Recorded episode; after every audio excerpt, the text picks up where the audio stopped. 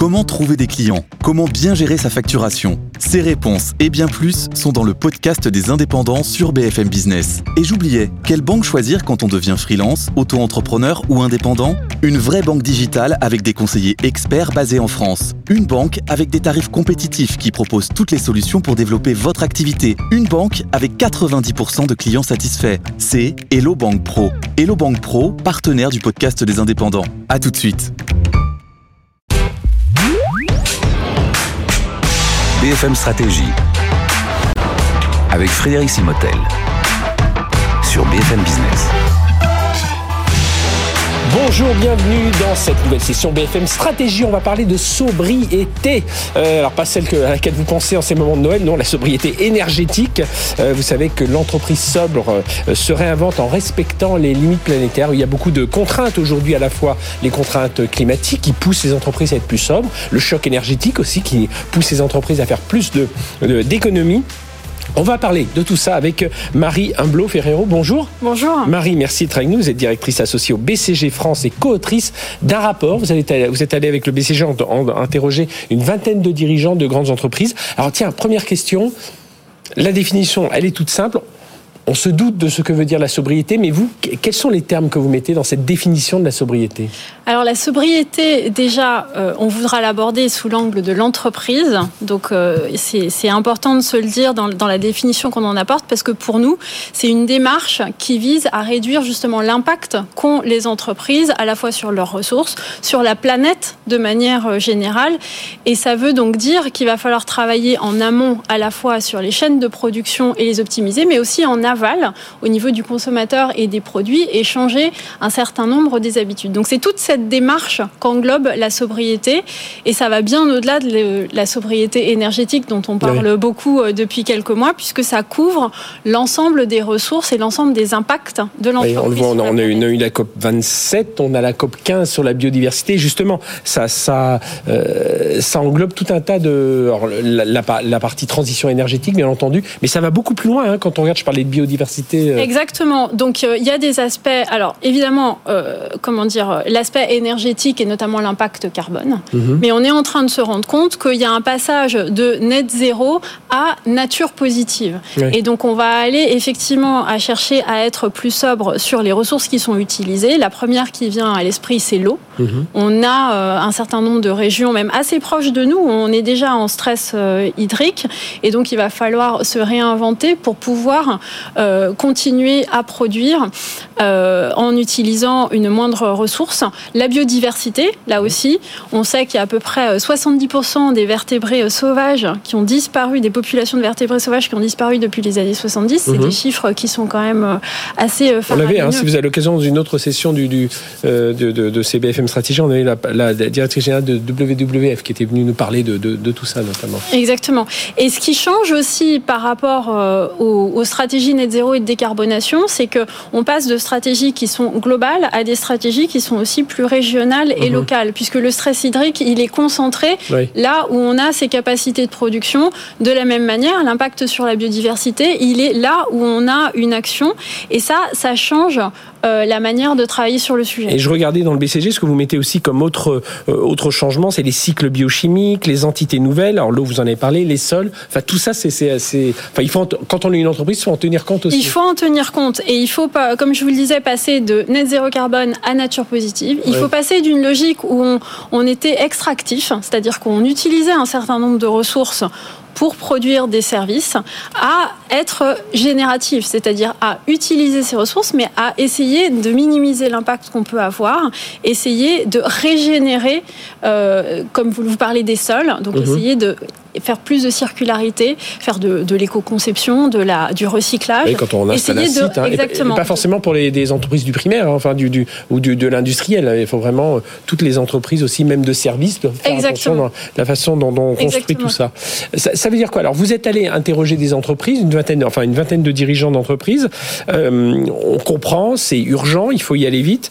Euh, alors moi, ma question, c'est comment faire quand vous discutez avec ces patrons d'entreprise pour euh, euh, bah, quel est l'impact sur ces entreprises et puis surtout, voilà, que, que ce soit pas des, nouvelles contraintes, que ce soit vu comme un, un effet positif? Oui. Alors déjà, peut-être euh, vous dire que la vingtaine de personnes à qui l'on a parlé euh, voient la sobriété comme une discussion assez naturelle. Oui. C'est-à-dire que ça fait partie de leur discussion euh, stratégique euh, actuelle mhm.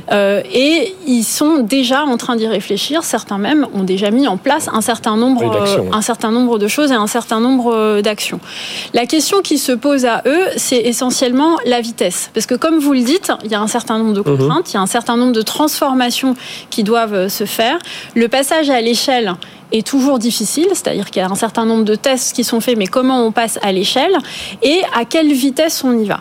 Et c'est là où la difficulté euh, vient d'un certain nombre d'autres régions du monde ou d'autres entreprises euh, qui sont localisées aux États-Unis ou euh, en Asie non, ne subissent pas les mêmes contraintes et les mêmes pressions. Et donc, si on va trop vite, on peut se mettre en déséquilibre concurrentiel et tout perdre. Donc, il faut mesurer justement ces actions, récupérer un certain nombre de bénéfices, parce que quand on fait de l'optimisation énergétique ou de l'optimisation dans l'utilisation d'eau ou de terre ou de matériaux, en fait, on fait aussi un certain nombre d'économies. Mhm. Donc, ça, euh, ça, veut dire que les entreprises qui sont concernées par tout ça, elles doivent faire face à tout un ensemble de, défis. Euh, alors, il y a, on va dire, les défis sur leur marché, mais il y a la pression de leurs clients, la pression de leurs employés, euh, le défi concurrentiel aussi. Alors, comme vous dites, d'un point de vue géopolitique avancé, se dire on va être très vertueux, mais dès qu'on est en Chine ou dès qu'on est dans certains pays, on le sera sans doute un peu moins parce que là, la pression concurrentielle est forte. Alors, comment ça passe? C'est quoi ces, défis-là qui s'imposent aux entreprises? Alors, il y a un certain nombre euh, de défis, comme vous le dites.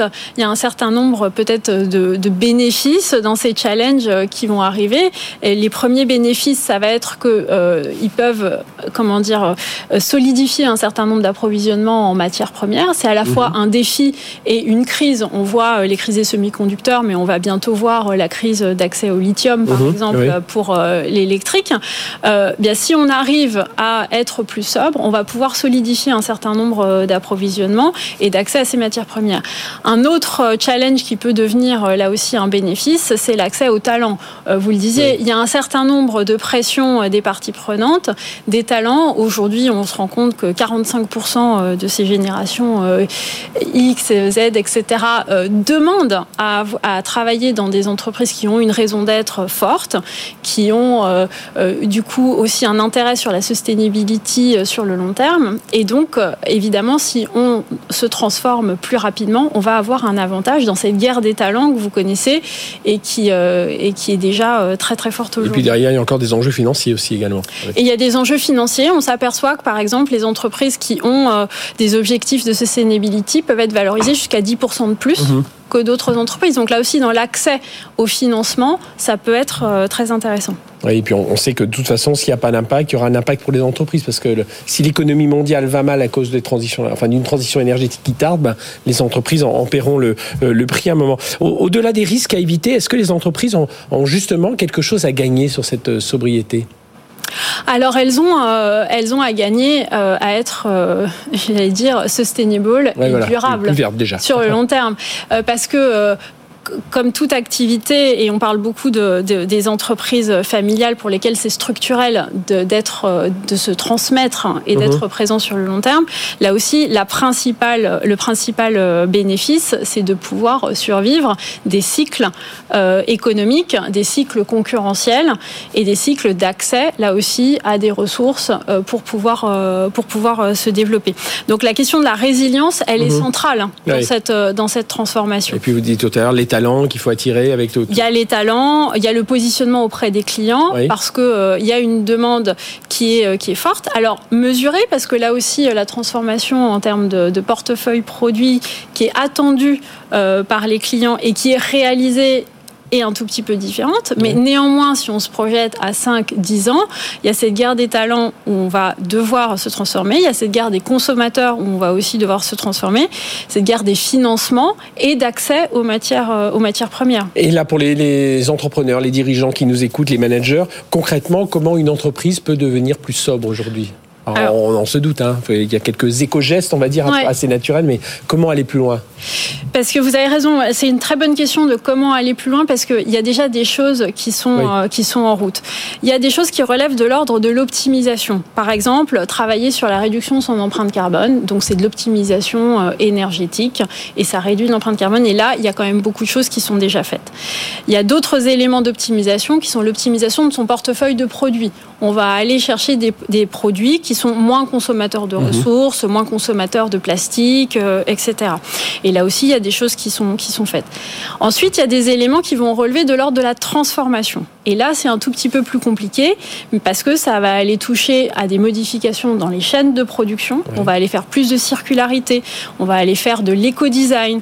Et le dernier, euh, le dernier axe qui va être, on va chercher à transformer son portefeuille produit en transformant les, les modes de consommation, c'est-à-dire avec des produits qui vont durer plus longtemps, mhm. avec des produits qui vont peut-être plus nous appartenir, mais qui vont être mis à disposition en location.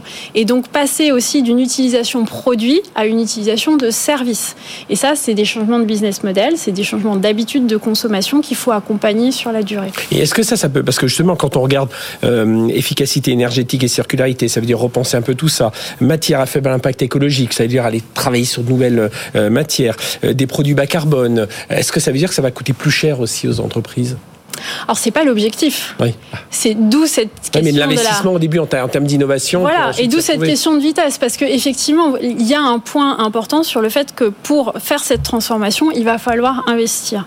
C'est une transformation qui est devant nous, qui est difficile parce qu'il y a des investissements. Mais ça, vous mhm. allez me dire, c'est pareil sur le digital, c'est pareil sur le type de transformation.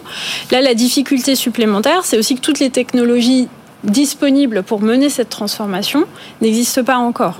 Donc il va falloir aussi être agile sur la durée pour pouvoir s'adapter, prendre les technologies au fur et à mesure de leur niveau de maturité. Et pour moi, c'est presque ce qui sera plus difficile euh, que le coût que cela va. ça veut dire quoi Pour conclure, c'est quoi les, les, les, grandes étapes à mettre en place pour une entreprise si justement on veut, on veut aller plus loin dans la sobriété? Alors les grandes étapes, elles sont euh, principalement, je dirais, au nombre de trois. La première, c'est que les grands projets qu'elle va mener, qu'elle ne les regarde plus seulement sur des aspects financiers, mais qu'elle y inclut aussi des éléments extra-financiers, justement, quel est l'impact environnemental, et que quand on regarde le business case global, on met aussi un coût sur cet impact mhm. environnemental et pouvoir pousser euh, euh, de nouveaux projets. Le deuxième élément, c'est il faut que l'ensemble du corps social puisse être derrière et soutenir cette transformation. Donc il va falloir former également les salariés et l'ensemble euh, des parties prenantes internes.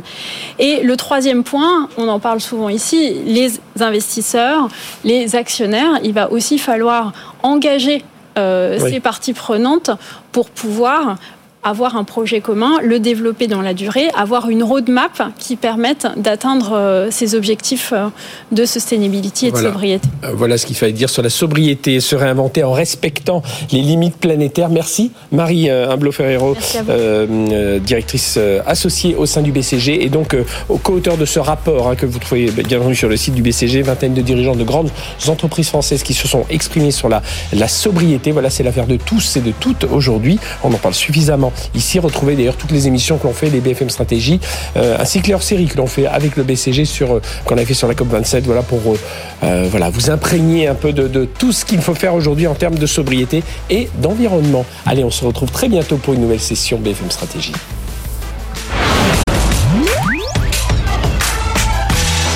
BFM Stratégie sur BFM Business.